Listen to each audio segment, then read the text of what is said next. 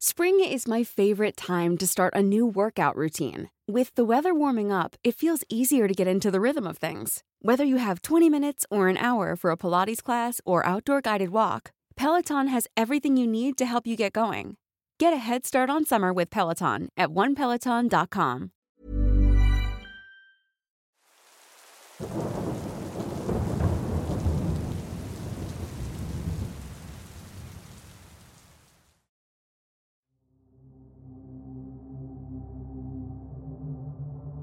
Buenas noches.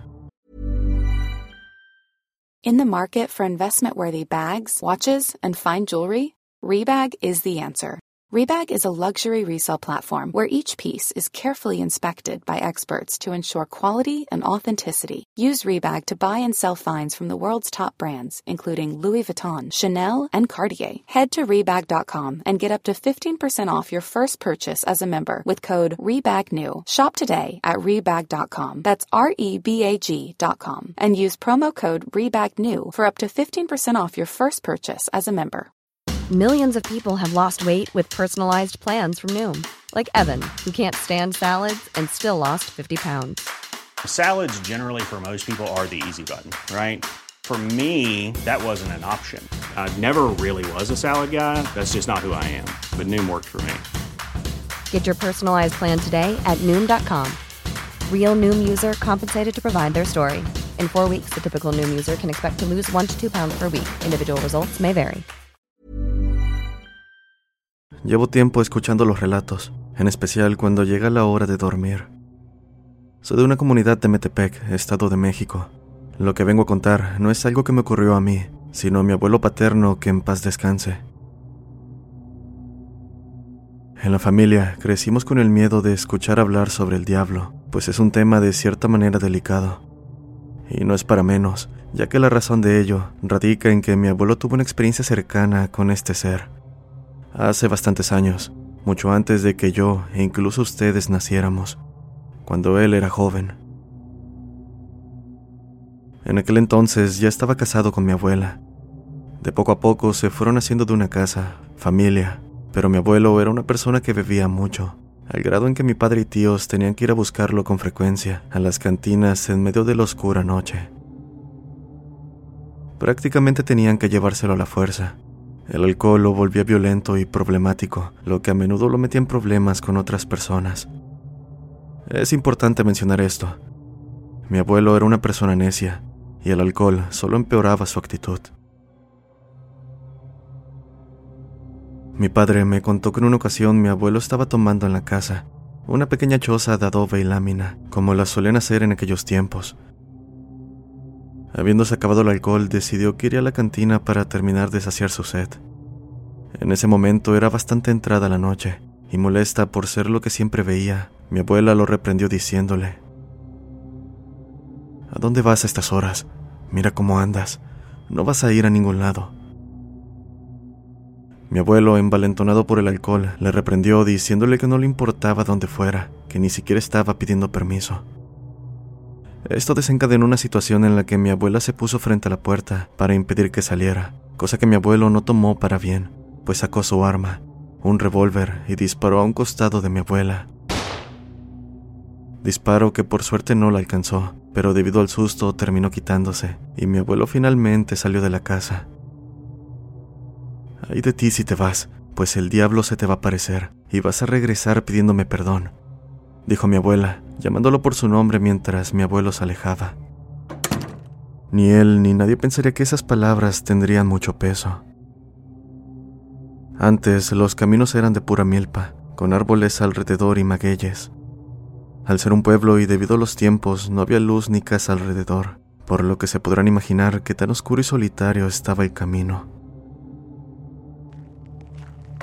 En medio de su andar, mi abuelo divisó a lo lejos a un hombre alto, vestido con un traje negro muy elegante y sombrero del mismo color. Estando unos metros, el sujeto misterioso llamó a mi abuelo por su nombre, diciéndole, Hey, ¿a dónde vas? ¿Es que acaso no ves cómo dejaste a tu esposa e hijos? Regrésate a tu casa y pídeles perdón. Mi abuelo respondió de la misma forma desafiante y grosera que mi abuela, cosa que no tuvo efecto en aquel hombre, quien insistió pidiéndole de manera amable que regresara a casa con su mujer e hijos. Ellos estarán siempre contigo, tus amigos no. Mi abuelo, enfurecido por tanta insistencia, soltó un golpe al sujeto, quien ni siquiera pestañó. Arremetió contra él en varias ocasiones, golpeándolo sin descanso y sin que aquello pareciera surtir efecto. Incluso, en un momento, mi abuelo cayó al suelo por tanto esfuerzo. En el momento en que se estaba levantando, se percató con terror de que los pies del hombre elegante se habían vuelto los de un guajolote. Al levantar la mirada se percató también de las plumas del mismo animal sobresaliendo de la parte trasera del hombre. Antes de articular palabra, el sujeto dijo, Me has colmado la paciencia. Te he dicho que regreses con tu familia. El vicio no te llevará a nada bueno. Tan solo mira, le disparaste a tu esposa y has dejado a tus hijos espantados. Acto seguido, el hombre se llevó a rastras y patadas a mi abuelo de regreso a su casa. El susto fue tal que hasta la borrachera se le bajó. Mi abuela, mi padre y tíos lo encontraron en la entrada asustado, sin sombrero y sin un zapato. Cubierto de tierra y con rasguños, mi abuelo le pidió perdón a mi abuela de rodillas. Lloraba mientras le imploraba que lo perdonara y le contaba lo sucedido. Desde entonces mi abuelo le dijo a mi padre y tíos que, si alguna vez encontraban un hombre vestido de negro y elegante pidiéndoles que se regresaran a su casa, le hicieran caso, pues aquella presencia era el mismísimo diablo. Esta es una de las experiencias contadas por mis abuelos y tíos. Agradezco el que haya salido en su canal y por haberla escuchado. Saludos desde Metepec.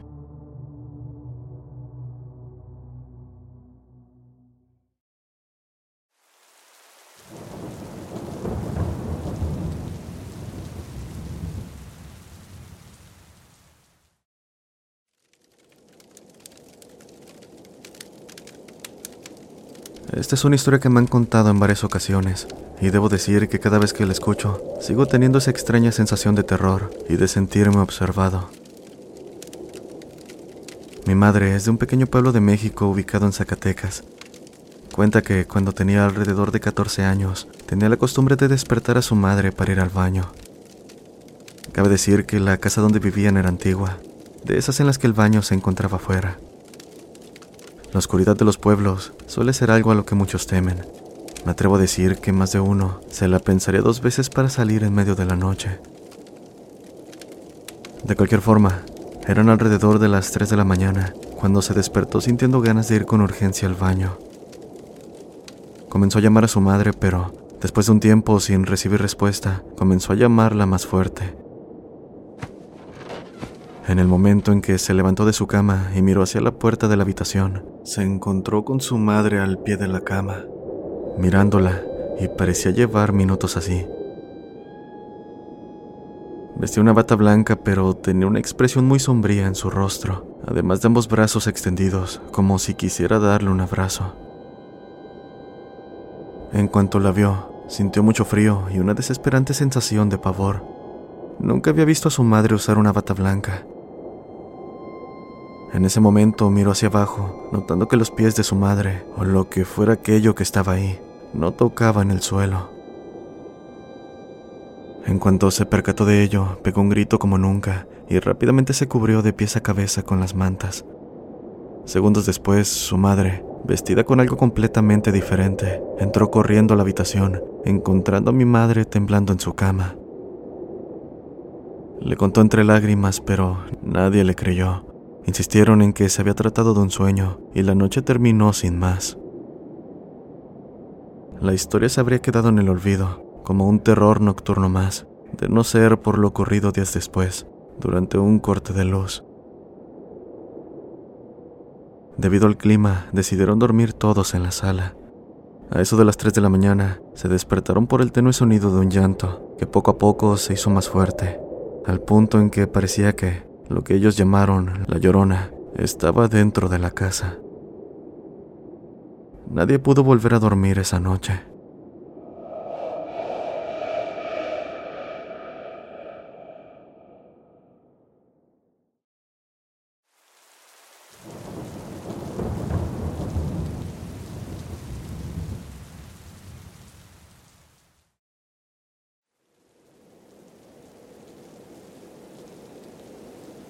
Solo visitar a mi familia en México, al menos dos veces al año. Una costumbre que me inculcaron mis padres desde niño, para no desprenderme de mis raíces. Así que, aun siendo adulto, es algo que hasta la fecha suelo hacer. Cabe destacar que mi familia vive en un pueblo algo alejado de la ciudad más cercana.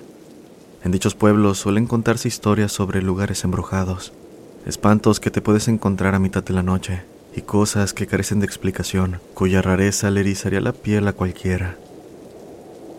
Por supuesto, yo no soy la excepción. En aquella ocasión me encontraba en la casa de mis tíos, un lugar donde no hay iluminación pública, y al estar las casas separadas por largas extensiones de tierra, resultaba un verdadero reto adentrarse en la oscuridad. Cosa que, por supuesto, es algo que terminas disfrutando, debo decir. Mi padre y hermanos también estaban de visita, pero ellos se quedaron en otra casa. En cuanto a mí, me gustaba quedarme con mi tío porque había mucho que hacer. Era una granja en medio de la nada, con electricidad, pero casi no la usaban en aquel entonces. Un enorme maizal rodeaba la propiedad, con animales en sus respectivos corrales, por lo que mi día a día era ayudar a mi tío a alimentarlos. Recuerdo esos días como si fuera ayer. En fin, después de un largo día volvimos a casa antes del atardecer. Comimos y nos acostamos. Recuerdo despertar en medio de la noche y ver en mi reloj que eran casi las 3 de la mañana. No sé qué me despertó, pero miré a mi alrededor, percatándome de una figura sombría del otro lado de la ventana, mirando hacia adentro. Completamente asustado, llamé a mi tío en voz baja. En cuanto se levantó, ahogó lo que estaba por decir y me indicó con la mano que no hablara. Se hizo un silencio inquietante en la habitación, ni un insecto, ni un pájaro haciendo ruido. Fue entonces cuando lo escuché. Sonaba como el llanto de un bebé, pero muy lejano, mas eso no evitó que un escalofrío me recorriera. Mi tío se levantó y llamó a su hermano. Me dijo que lo siguiera mientras tomaba su escopeta y llamaba al perro para salir de la casa. Nos adentramos en el maizal mientras sujetaba una linterna que mi tío me dio y la correa del perro. Tratábamos de encontrar la fuente del llanto, pero parecía venir de todos lados. Esperamos un momento en silencio hasta que identifiqué que venía desde el campo de maíz a nuestra derecha. Volté a ver a mis tíos para hacérselo saber, pero ellos lucían pálidos, con una expresión de terror en sus rostros. Comenzaron a decir que al principio pensaban que se trataba de un coyote, pero que en realidad era el llanto de un niño. Como si aquello que lo emitían nos hubiese escuchado, el llanto se volvió lejano. De hecho, cada vez que creíamos acercarnos, este solo se alejaba más, adentrándose en el maizal. Dicho campo era enorme, así que estábamos a unos cuantos metros de esa cosa, alejándonos más y más de la casa. En un punto el mayor de mis tíos nos detuvo diciendo que tenía un mal presentimiento. Esperen, algo está mal, lo puedo sentir. No debemos seguir el rastro de esa cosa. Tenemos que salir de aquí. Me pidió que corriera con el perro de vuelta a la casa, haciendo énfasis en que tuviera la linterna encendida en todo momento. Hice caso. Corrí a toda prisa hacia la casa con mis tíos detrás de mí. No sé si fue por el miedo del momento, pero sentí que el llanto se acercaba mientras nos alejábamos. Finalmente llegamos a la casa. Me fui a intentar dormir, mientras mis tíos se quedaron cuidando en la sala sin poder hacerlo. Esto fue lo último que hablamos antes de dejar la casa. ¿Qué fue eso? Pregunté. No lo sabemos, hijo, pero estaba tratando de atraernos hacia él.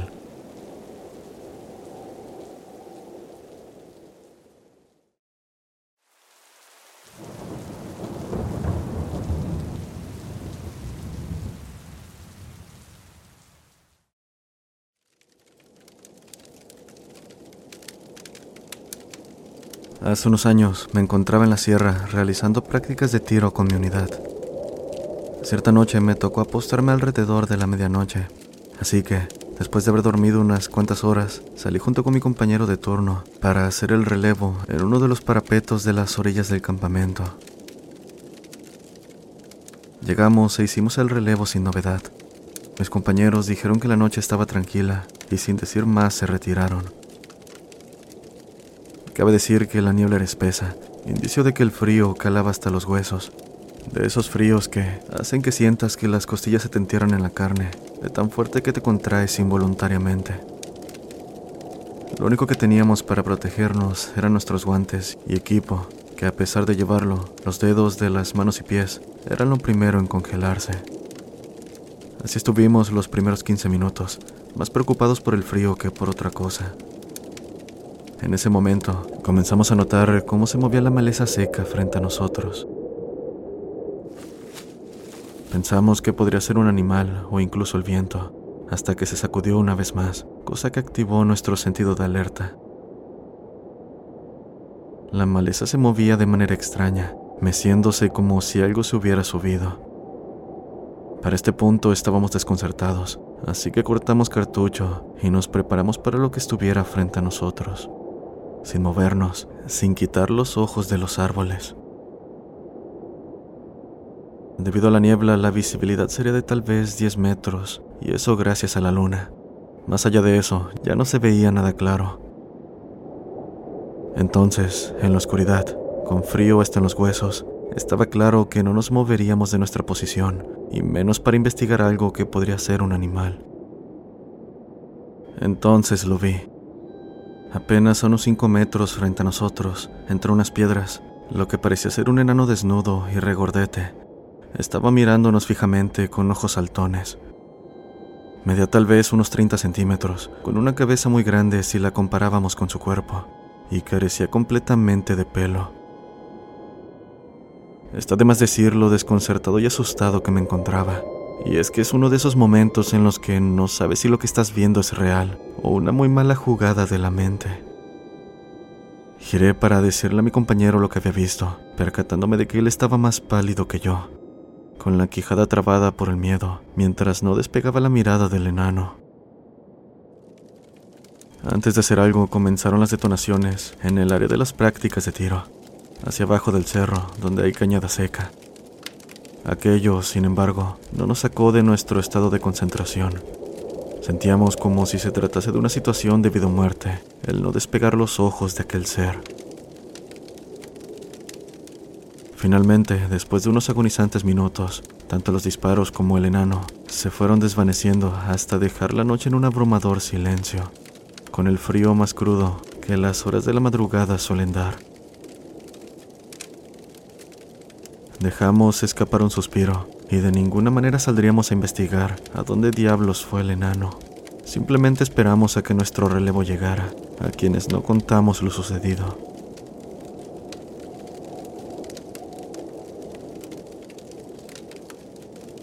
Los invito a seguir a Voces del Abismo en todas las redes sociales. Si tienes un relato que quieras compartir, puedes enviarlo al correo oficial o por mensaje directo en la página de Facebook. También tenemos comunidad de Discord, donde podrás interactuar con más personas que disfrutan de estos relatos. Todos los enlaces e información se encuentran en la descripción.